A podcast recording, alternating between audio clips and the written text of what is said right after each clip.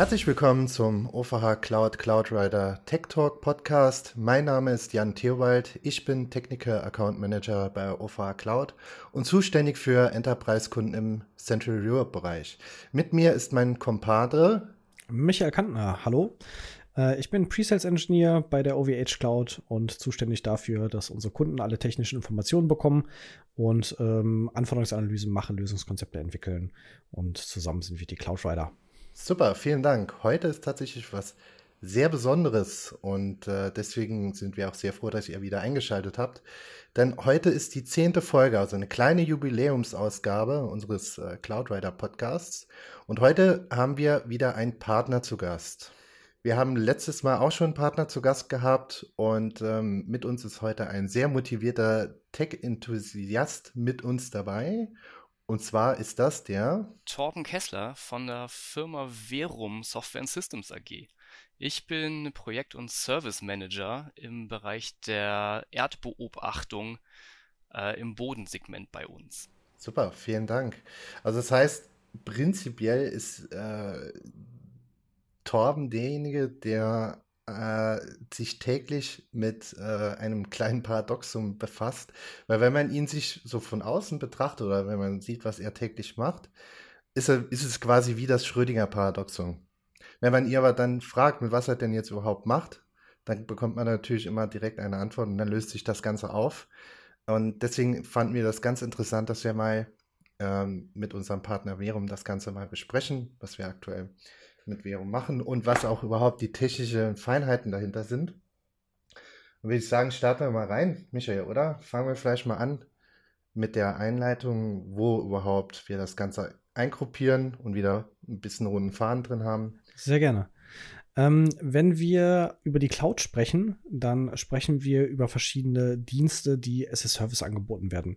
Normalerweise gerade als Infrastrukturprovider haben wir die Sicht von unten nach oben. Das heißt, äh, wir fangen an mit Infrastructure as a Service. Das ist also das Bereitstellen reiner Infrastrukturen, Netzwerkkomponenten, Compute-Instanzen, äh, was man halt braucht, um äh, eine Infrastruktur zu bauen, auf der dann eine Plattform aufsetzen kann.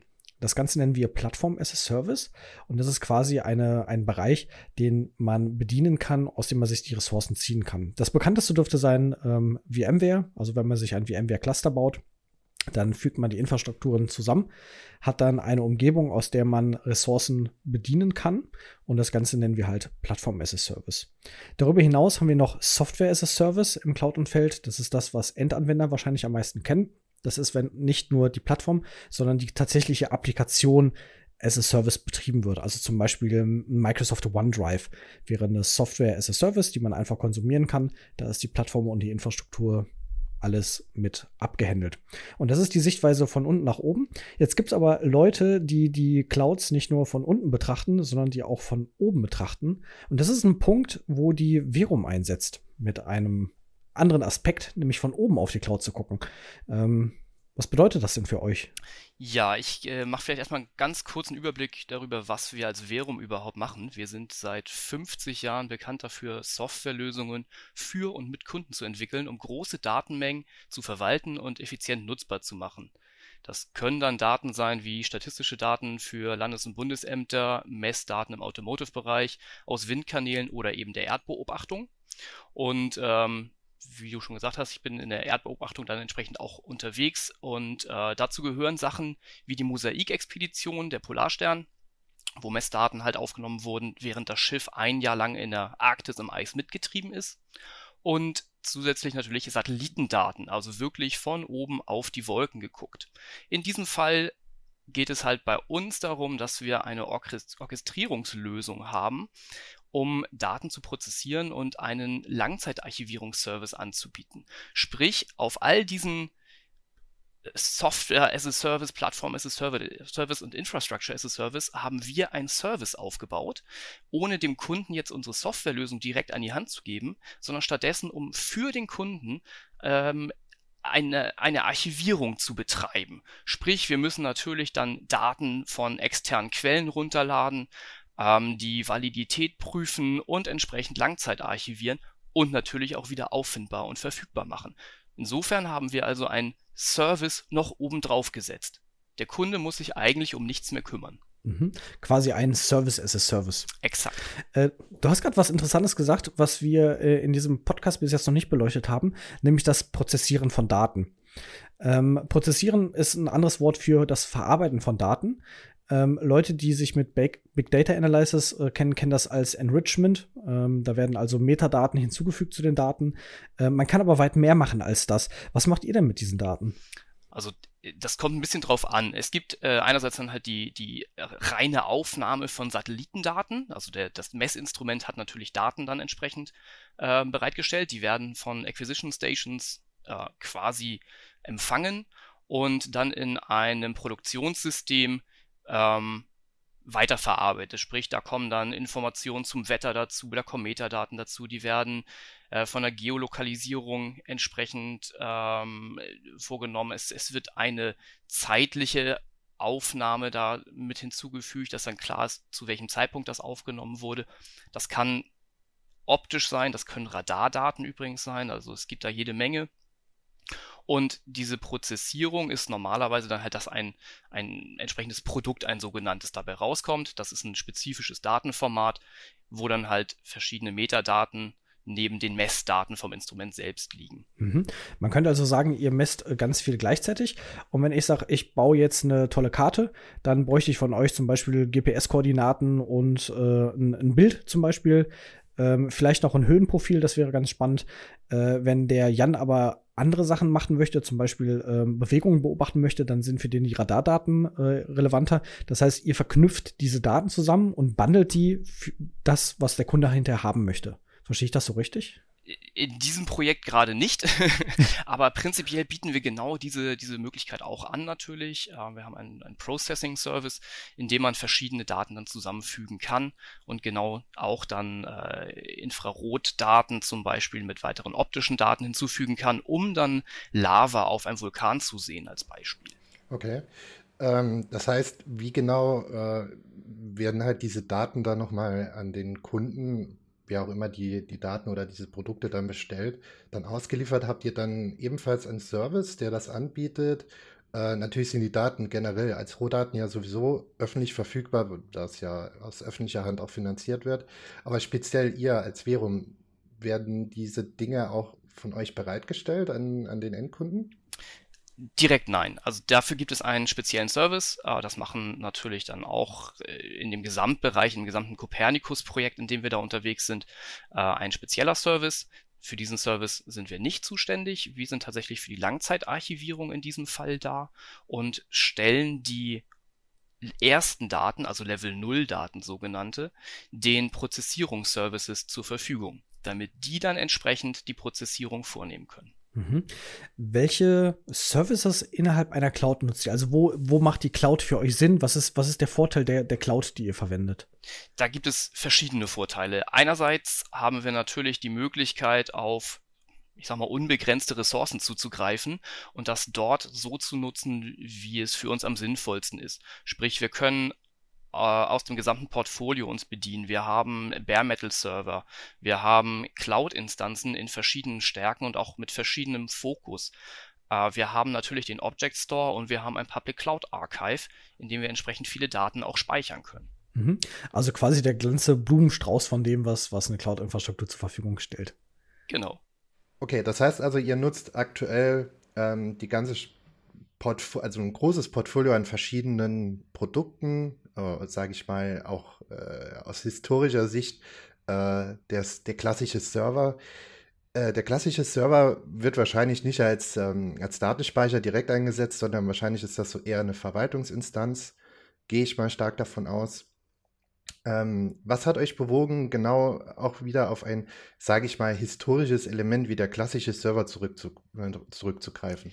Ja, wir haben mit sehr, sehr vielen Daten zu tun und äh, dementsprechend auch eine große Datenbank dahinter und diese Datenbank braucht äh, sehr schnelles I.O. Da ist einfach ein Bare Metal Server mit direkter NVMe-Anbindung äh, mit einer entsprechenden ausreichenden Größe des Storages äh, die sinnvollste Variante für uns. Mhm. Vielleicht einmal ganz kurz zur Erklärung, was NVMe ist. Das wissen vielleicht nicht alle Zuhörer. Wenn wir über Storages sprechen, haben wir die klassischen rotierenden Festplatten, die Harddisk Drives. Die kennt ihr da noch. Dann ähm, gibt es die Solid-State-Disks, die halt Flash-Speicher verwenden. Das ist halt das sehr viel performantere. Die klassischen äh, SSDs werden aber immer noch mit Konnektoren angeschlossen, die für Festplatten gedacht sind, also SAS oder SATA. Jetzt gibt es aber eine Technologie, die es erlaubt, eine SSD quasi direkt mit dem Prozessor zu verbinden über PCI Express Lanes.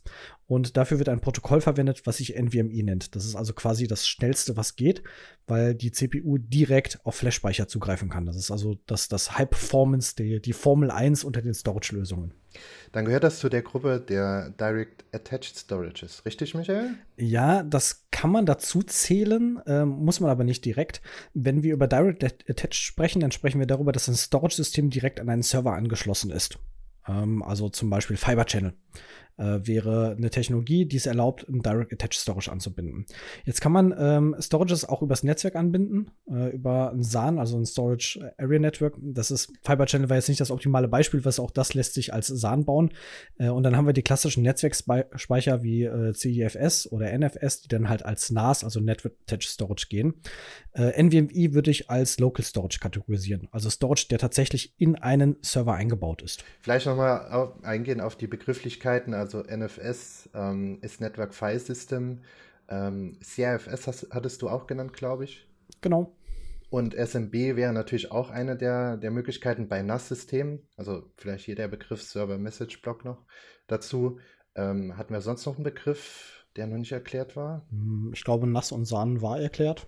Genau, also das sind die Möglichkeiten, die äh, generell als Deutschmöglichkeiten vorzugsweise ähm, in, der, in der Cloud genutzt werden können. Mhm. Die Storages unterscheiden sich im Wesentlichen im, im Protokoll, wo man drauf zugrifft. Also zum Beispiel ist ein, ist ein äh, DAS oder ein NVMe genau wie eine Festplatte erstmal ein reiner Block-Storage. Ähm, das heißt, ähm, man hat Blöcke, über die ein Betriebssystemkern noch ein Dateisystem legen kann. Ähm, wenn wir über äh, CIFS, NFS oder SMB sprechen, dann ist das ein exportiertes Filesystem. Das heißt, das Filesystem wird mit exportiert. Es gibt in der Cloud aber noch einen, einen anderen Storage, den wir noch gar nicht erwähnt haben, den Object Storage. Der Unterschied zu dem Object Storage ist, dass dieser objektbasiert und nicht mehr dateibasiert passiert. Was ist der Unterschied? Äh, in einem Dateisystem gibt es einen sogenannten POSIX-IO-Standard, der von allen Betriebssystemen im Prinzip unterstützt wird und der ermöglicht es, ähm, ich beschränke mich jetzt auf die wesentlichen, es gibt ganz, ganz viele Features. Es gibt, glaube ich, über, über 60 verschiedene Calls, die man im POSIX machen kann. Aber der wesentliche Unterschied ist, man kann eine Datei öffnen und man kann einen Cursor innerhalb einer Datei bewegen. Das nennen wir Seek oder F-Seek, Float-Seek. Ähm, damit können wir an eine gewisse Position springen und ab dieser Position lesen und schreiben. Das heißt, äh, wir können in einer geöffneten Datei uns bewegen. Und man kann das vergleichen zum Beispiel beim Videostreaming, wenn man Scrubbing macht. Das heißt, in dem Videodatei vor und zurück springt. Dann äh, wird ein Seek gemacht in die entsprechende Stelle der Datei und von da wird weitergelesen. Der Stream läuft weiter. Bei einem Objekt haben wir das nicht. Äh, bei einem Objekt, das ist erstmal dumm, das hat keinerlei Metainformationen, äh, was es beinhaltet, ähm, wie man öffnen kann, wie man schreiben kann. Und das Protokoll, wo man auf Objekte zugreift, ist das S3-Protokoll, was ähm, ein sehr, sehr simples ist. Also das erste S in S3 steht für Simple. Und das bedeutet, es gibt nicht wie beim POSIX äh, über 60 verschiedene Calls, sondern es gibt nur noch vier. Nämlich äh, Put, Get, Update und Delete. Das heißt, man kann nicht mehr eine Datei öffnen und darin rumspringen, sondern man kann die Datei als Ganzes nur bekommen über ein Get. Oder man kann die Datei als Ganzes wieder zurückschreiben als Put. Und ähm, diese Objekte, die sind schön, weil die halt schnell sind, weil die simpel sind ähm, und weil die relativ einfach zu handeln sind. Sobald man aber innerhalb einer Datei arbeiten möchte, sind, wie der Name schon sagt, Objekte nicht das Richtige, weil man Dateien bearbeiten möchte. Das heißt, um ein Objekt zu bearbeiten, muss man das Objekt komplett fetchen, nennen wir das, also sich lokal verfügbar machen, dort als Datei öffnen und erst dann kann man weiterarbeiten. Das eignet also nicht für alle Applikationen. Zum Beispiel Videostreaming ist so ein, so ein Klassiker, wo ein Object Storage nicht richtig gut funktioniert. Okay, super. Danke, Michael. Vielleicht nochmal zum Eingehen auf das Objekt an sich, ähm, um mal ein bisschen verständlich zu machen. Also das Objekt, das abgelegt wird, ähm, sind die Daten an sich, die abgelegt werden, plus noch Metadata äh, die das Objekt dann beschreiben, äh, wo man halt noch Dinge noch hinzufügen kann zur Datei, oder nicht zur Datei, aber zur, zu dem Objekt an sich, dass das beschreibt drumherum. Und warum benutzt man halt Object Storages? Ähm, in der Regel ist es halt einfacher zu handeln. Es gibt viele Applikationen, die das nativ integrieren ähm, oder über diese S3-Schnittstelle, die ähm, Michael eben kurz erklärt hat, macht es einfach einfacher. Vor allem für äh, Backups zu machen. Ähm, viele Software unterstützt das nativ. Ähm, es ist natürlich, wenn man den Object Storage als solches, als Konstrukt äh, sich anschaut, ist es halt hoch skalierbar, also vertikal und horizontal. Was halt bei anderen Systemen zwar auch möglich ist, aber nicht ganz so schnell und einfach wie jetzt zum Beispiel beim Object Storage. Natürlich ist auch die, ähm, die Plattformunabhängigkeit ist auch eine wichtige Geschichte. Ähm, bei den anderen Systemen wird vorausgesetzt, dass es zum Beispiel bei manchen Protokollen nur über, über Windows funktioniert oder nur bei Linux oder beides ist es zwar auch möglich, aber manchmal nur mit Umständen. Beim Object Storage ist der, der interessiert sich dafür gar nicht. Der ist, wie gesagt, plattformunabhängig. Man braucht keinen Dateisystemtreiber. Genau, richtig. Das ist die wesentliche Komponente, die halt ein Expo, äh, Expo portiertes Dateisystem muss halt als Dateisystem gelesen und geschrieben werden. Das heißt, das Dateisystem muss verstanden werden von dem Quell- und dem Zielsystem, was beim Object Storage eigentlich nicht der Fall ist. Genau. Super. Und das heißt, ähm, kommen wir vielleicht nochmal zurück dann zu Torben. Der wartet jetzt schon inständig darauf, nochmal was sagen zu dürfen. Ähm, ihr hattet eben erwähnt, dass ihr natürlich auch den Object Storage nutzt dafür und auch das Cloud Archive.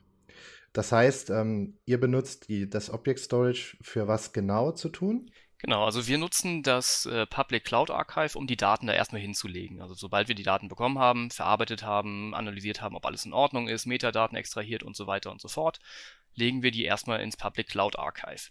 Und ähm, damit ist es für uns an einer sicheren Stelle ähm, und um die Daten dann wieder auszulesen, da müssen wir dann entsprechend bei einer Bestellung sagen, wir holen das aus dem Public Cloud Archive raus, sprich ein Staging Request muss man da erstmal hinschicken.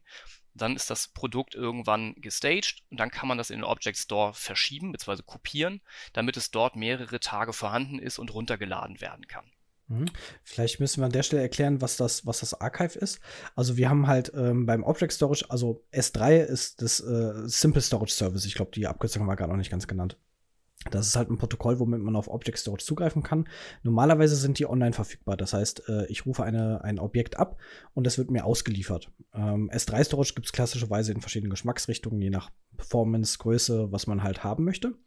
Äh, ein Cloud Archive verwendet ebenfalls ein S3, allerdings ein sogenanntes Cold Storage. Das heißt, die Daten sind nicht direkt verfügbar, sondern die liegen tatsächlich in einem Archiv. Ähm, früher hat man sowas zum Beispiel mit Tape Libraries gemacht oder äh, ausgeschalteten Festplatten, Wechselfestplatten, die man in Rahmen stecken konnte. Und wenn man äh, Daten haben möchte, dann muss man das halt anmelden und dann werden vom System diese Daten verfügbar gemacht. Das dauert halt einen gewissen Zeitraum und dann stehen die halt zur Verfügung, bis man sie nicht mehr benötigt. Das ist der Unterschied zwischen dem Object Storage und dem Archive Storage. Die verwenden zwar beide Objekte und sind auch beide ähm, S3 basiert. Äh, der eine ist allerdings äh, direkt verfügbar. Wir sprechen über heißem Storage und das andere ist halt ein kalter Storage, der halt äh, nicht direkt verfügbar ist. Genau, super. Vielen Dank, Michael, für die kurze Erklärung. Also das heißt, ähm, vielleicht nochmal kurz auf eingehen. Du hast eben einen Begriff genannt, Produkt. Was genau können unsere Zuhörer sich darunter vorstellen? Ja, ein Produkt ist im Endeffekt, äh, besteht aus Satellitendaten, sprich der Messaufnahme an sich, ähm, gegebenenfalls auch schon erweitert um äh, Wolken, ähm, Wettervorhersage, was auch immer, gibt verschiedene Varianten und Metadaten. Das alles ist zusammen in einem spezifischen Dateiformat und ähm, insofern ist es eine Mischung aus ja, Aufnahme, Zeitraum, Aufnahmeort, Aufnahmetyp, ähm, den Messdaten und entsprechend dann das als ein, ein Paket in ZIP-Datei, TAR-Datei in irgendeiner Form zusammen komprimiert oder zusammengepackt mhm. zumindest. Kannst du uns das mal quantifizieren? Über welche Menge von Daten sprechen wir von so einem Datenpaket? Das ist ganz unterschiedlich. Wir haben einerseits Datenpakete, die mehrere Gigabyte groß sind, also bis zu 16 Gigabyte haben wir da einige Dateien. Ähm, es können aber auch einfach nur 18 Megabyte Dateien sein. Das ist natürlich ein ziemlicher Unterschied, wenn man mal so, einen, so einen Faktor 1000 zwischen hat. Ähm, und von, der, von den Datenmengen oder den Volumina, die wir derzeit tatsächlich verarbeiten, wir haben 230 Millionen Produkte bei uns im Archiv. Und das sind etwa 8,4 Tebibyte, die da liegen. Äh, Pebibyte, Entschuldigung. Das ist äh, natürlich schon eine Menge. Das erklärt jetzt natürlich auch, warum so eine große Datenbank ähm, angebunden werden muss, um das Ganze überhaupt managebar machen zu können. Also das heißt also, wenn ich das Ganze jetzt mal so zusammenfassen kann, ähm, du befasst dich täglich äh, mit, sage ich mal, Problemstellungen innerhalb der Cloud, äh, um Dinge abzubilden, die überhalb der Cloud passieren, also äh, extra äh, überhalb unserer reellen Clouds, also der Wolken. Ähm, um jetzt mal kurz zu überlegen, wie, wie habt ihr die Entscheidung getroffen, überhaupt äh, in die Cloud zu gehen? Manchmal hat man ja den Gedanken, vor allem äh, das Ganze dann irgendwie on-prem laufen zu lassen, sich selbst irgendwas aufzubauen. Äh, es steht sicher irgendwo, zu, also man geht fahren, es steht sicher irgendwo zu Hause oder nicht zu Hause, sondern eher dann im, im Büro. Ähm, was war genau die Entscheidung, überhaupt in die Cloud zu gehen? War das eine Anforderung oder was genau hat das über, euch überhaupt überzeugt, das zu machen in der Cloud? Die einfachste Aussage ist tatsächlich, es ist eine Anforderung gewesen. Es ist eine europäische Ausschreibung gewesen, in der drin stand, wir müssen einen europäischen Cloud-Anbieter nutzen. Das ist jetzt die, die wirklich einfachste Variante. Gleichzeitig ist natürlich auch die Überlegung, wir haben hier jetzt entsprechend 8 Pebibyte äh, das können wir nicht mal eben bereitstellen. Als, als mittelständisches Unternehmen ist es schwierig, so viel auf einmal an, an Speicher überhaupt zu bekommen. Ähm, für Tapes ist das noch machbar. Also wir haben tatsächlich die Daten auch als, als Backup noch bei uns im Tape äh, gespeichert, um wirklich sicher zu gehen, dass sie langzeitarchiviert sind. Trotzdem konnten wir oder mussten wir halt 6 Pebibyte innerhalb von sechs Monaten in das Archiv laden. Und das ist eine, eine Menge gewesen, das können wir gar nicht leisten und da ist natürlich die Cloud das einzig Sinnvolle. Auch das Bereitstellen von Daten dann wiederum im Object Store, da ist die Anbindung von einem Cloud-Provider natürlich viel, viel praktischer. Zusätzlich haben wir auch die, sind wir der Überzeugung gewesen, dass die Ressourcen, die wir benötigen, zwischendurch mal höher sind und dann später mal wieder geringer. Wie gesagt, wir haben 6 Pebibyte innerhalb von 6 Monaten laden müssen. Das sind natürlich enorme Ressourcenanforderungen, sowohl für Netzwerk als auch CPU und RAM und ähnliches. Danach haben wir allerdings wieder eine, eine geringere Frequenz, weil die historischen Daten, also sprich alles, was vor 2020 lag, dann schon im Archiv war und nur noch frische Daten hinzukommen. Dementsprechend ist es für die Skalierbarkeit natürlich total praktisch, verschiedene Instanzen nutzen zu können und sie einfach hinzuzubuchen oder halt wieder abzuwählen.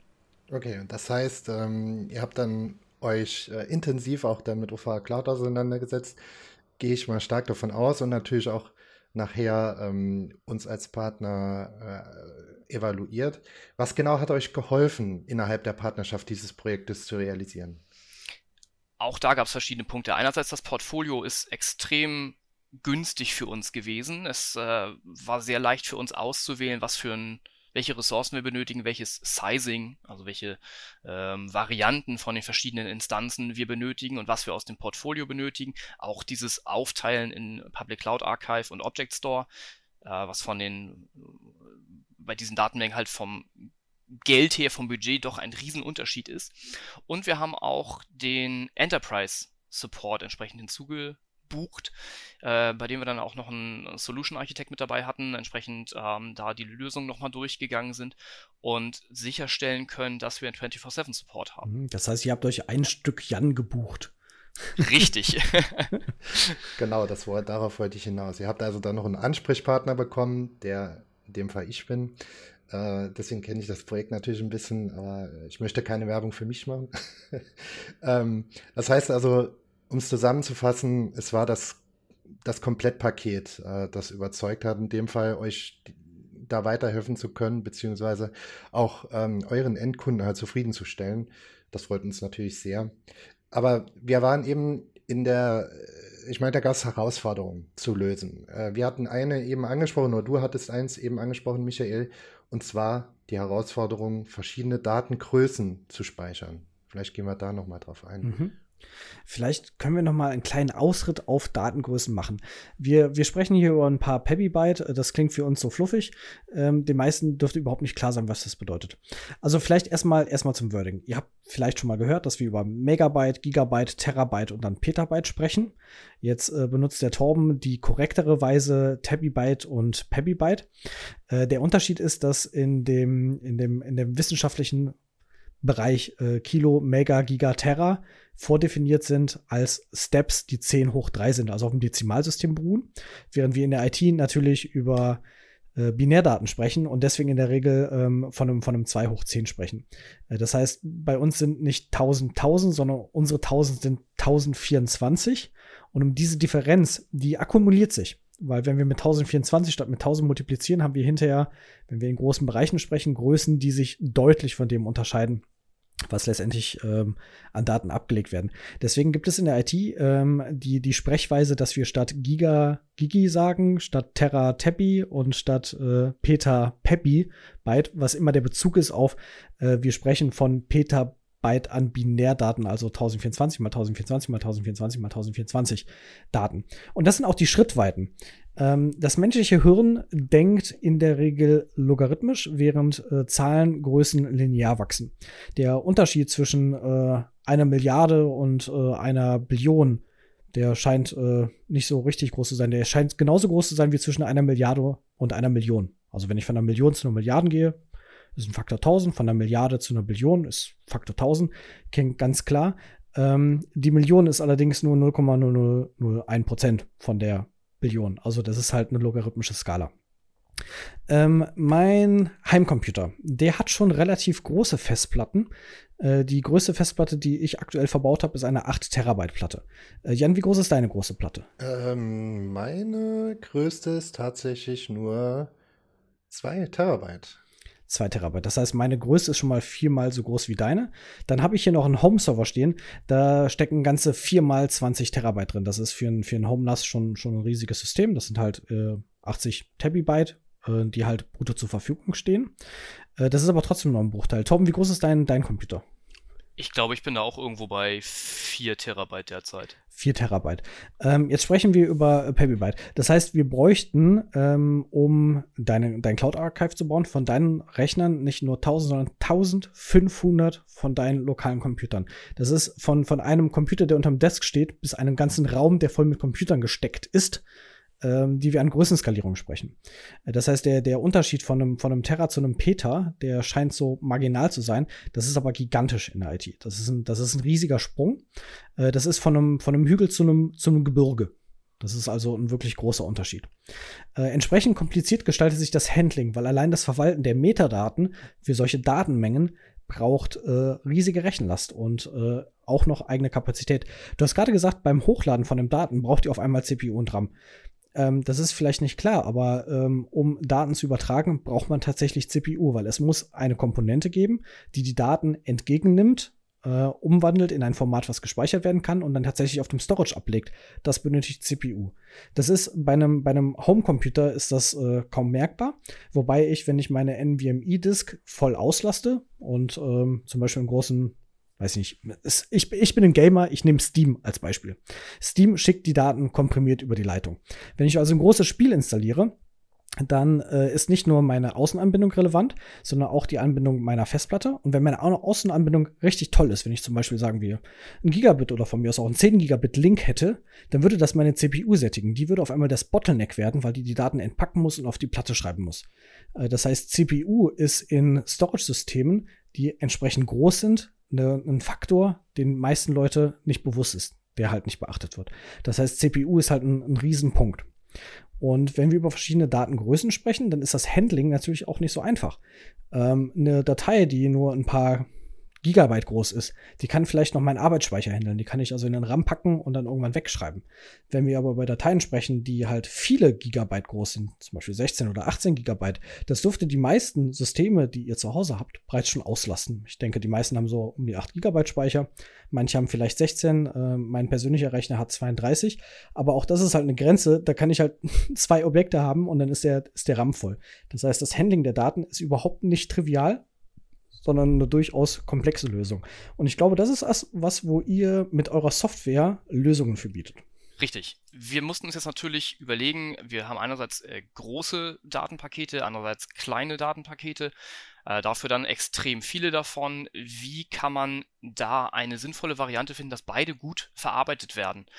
Äh, Im Endeffekt müssen sie ja immer jedes Datenpaket muss mehrere Schritte durchlaufen. Es muss heruntergeladen werden. Es muss eine Checksumme gebildet werden, was auch wieder sehr viel CPU-Leistung benötigt natürlich. Es muss geprüft werden, ob äh, diese Checksumme überhaupt stimmt und äh, von diesem System kommen darf und ähnliches. Wenn ich jetzt also ein große, eine große Datei habe, wird es einmal gemacht dann ist man zufrieden. Das passt dann schon. Wenn ich nun äh, das gleiche tausendmal für eine kleinere Datei machen muss, ähm, ist die Last natürlich verhältnismäßig größer, weil der Overhead einfach so massiv ansteigt, dass man da eine Lösung in der Software selbst finden muss. Also sprich, es die, die, unsere Orchestrierung musste effizienter werden, um auf beide äh, Eigenschaften eingehen zu können. Und alles, was dazwischen liegt natürlich.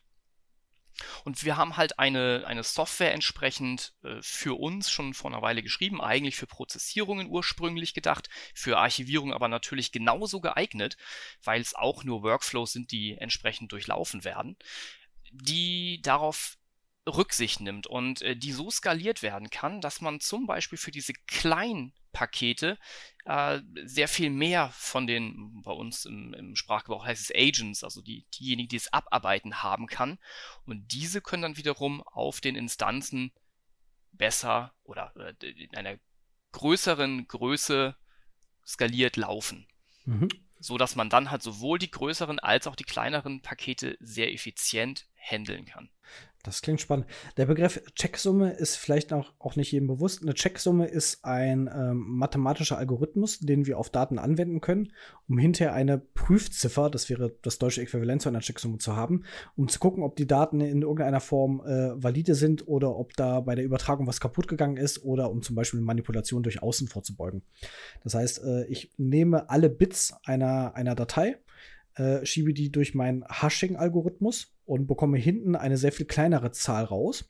Und wenn in dieser Zahl nur eine einzige Stelle äh, anders ist, weiß ich, dass die Datei nicht so ist, wie sie sein sollte, weil ich diese, diese äh, Checksum abspreche. Ähm, die alten Hashing-Algorithmen, zum Beispiel MD5, ähm, die kann man mittlerweile also man kann Kollisionen erzeugen, um die zu knacken. Das kann man mit Rainbow Tables machen. Das kann mittlerweile jedes Handy von der Rechenleistung. Ähm, es gibt sehr viel bessere Hashing-Algorithmen, äh, SH1, SH256 äh, und so weiter die halt ähm, quasi die gesamten Datenmengen in eine kleine Zahl zusammenbrechen können. Und wenn ich in meinen Daten zum Beispiel was ändere, zum Beispiel die Geolocation oder den Timestamp, dann ändert sich der Hash. Und wenn der Hash nicht mehr identisch ist, dann weiß ich, meine Datei wurde verändert. Das ist das Wesentliche ähm, zu den äh, Checksummen, die ihr bildet. Was benutzt ihr für Checksummen? Habt ihr da einen eigenen Algorithmus oder benutzt ihr Standards? Wir nutzen Standards. Wir haben einerseits SA 256, das ist die eine Variante, und tatsächlich nutzen wir auch MD5, weil MD5 bei vielen äh, Stellen ausreichend ist. Einfach nur um zu gucken. Es ist schnell. Es ist schnell und es ist halt einfach. Äh, das ist die, die schnelle, schnelle Überprüfung. Während des Downloads machen wir das tatsächlich schon. Wir haben da äh, im Prinzip einen Stream, auf dem wir einerseits die Daten natürlich von extern lesen, aber auch gleichzeitig schon mal verarbeiten, um halt solche äh, Prozesse effizienter zu machen. Und die SHA 256 Variante, die kommt dann tatsächlich nochmal später zum Einsatz, um äh, einen sogenannten Trace, eine Rückverfolgbarkeit zu generieren und äh, in einem externen System auch zu hinterlegen. Okay. Vielen Dank für eure äh, ausführliche Erklärung ähm, wie genau das Ganze vonstatten geht.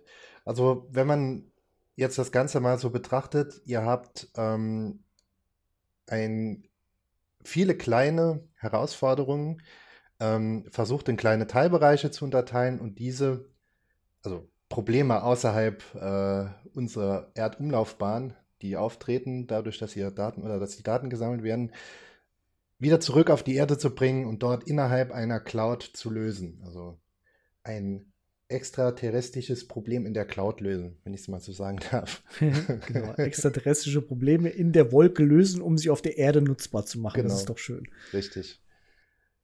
Gut. Ähm, auf meiner Seite, ich habe jetzt keine weiteren Fragen mehr oder Punkte, die ich gerne ansprechen wollte. Michael, du noch? Äh, ich habe aktuell nichts mehr. Ich finde es das super, dass wir das äh, Thema Storage, was wir ja schon äh, mal angekündigt haben, dass wir das behandeln wollen, zusammen mit äh, extraterrestrischen Herausforderungen koppeln konnten. Äh, daher auch nochmal vielen Dank an Torben von der Verum, dass du heute hier bist und uns mal Einblicke gewährt hast, was auf der Welt beziehungsweise oberhalb der Welt sonst noch so passiert. Vielen Dank, dass ich dabei sein durfte. Es hat sehr viel Spaß gemacht. und es freut mich, mit euch zusammenzuarbeiten. Vielen herzlichen Dank auch von meiner Seite, Torben, dass ihr die Zeit hattet und auch vor allem, dass ihr bereit wart, ähm, mit uns über das Thema zu reden. Ich denke mal, unsere Zuhörer wird es genauso spannend finden, zumal es hier um Earth Observation geht. Das ist ein Thema, das, denke ich, jeder interessiert, weil man zum Beispiel mal in eine Bar geht und sagt, ja, ich arbeite mit Earth Observation. Ich denke mal, da findet man viele, äh, viele Zuhörer damit. Da würde ich sagen, wünschen wir als OVH Cloud euch noch viel Erfolg mit dem Projekt und auch viele kommenden Projekte. Vielen Dank. Und äh, vielleicht bis zum nächsten Mal. Bis zum nächsten Mal. Tschüss zusammen. Tschüss. Noch ein Hinweis für alle Interessierten, die sich die Projektbeschreibung auf den Desktop, Tablet oder Smartphone beamen wollen. Auf unserer Webseite ovhcloud.com findet ihr die Case Study von Verum und OVH Cloud als PDF zum Herunterladen.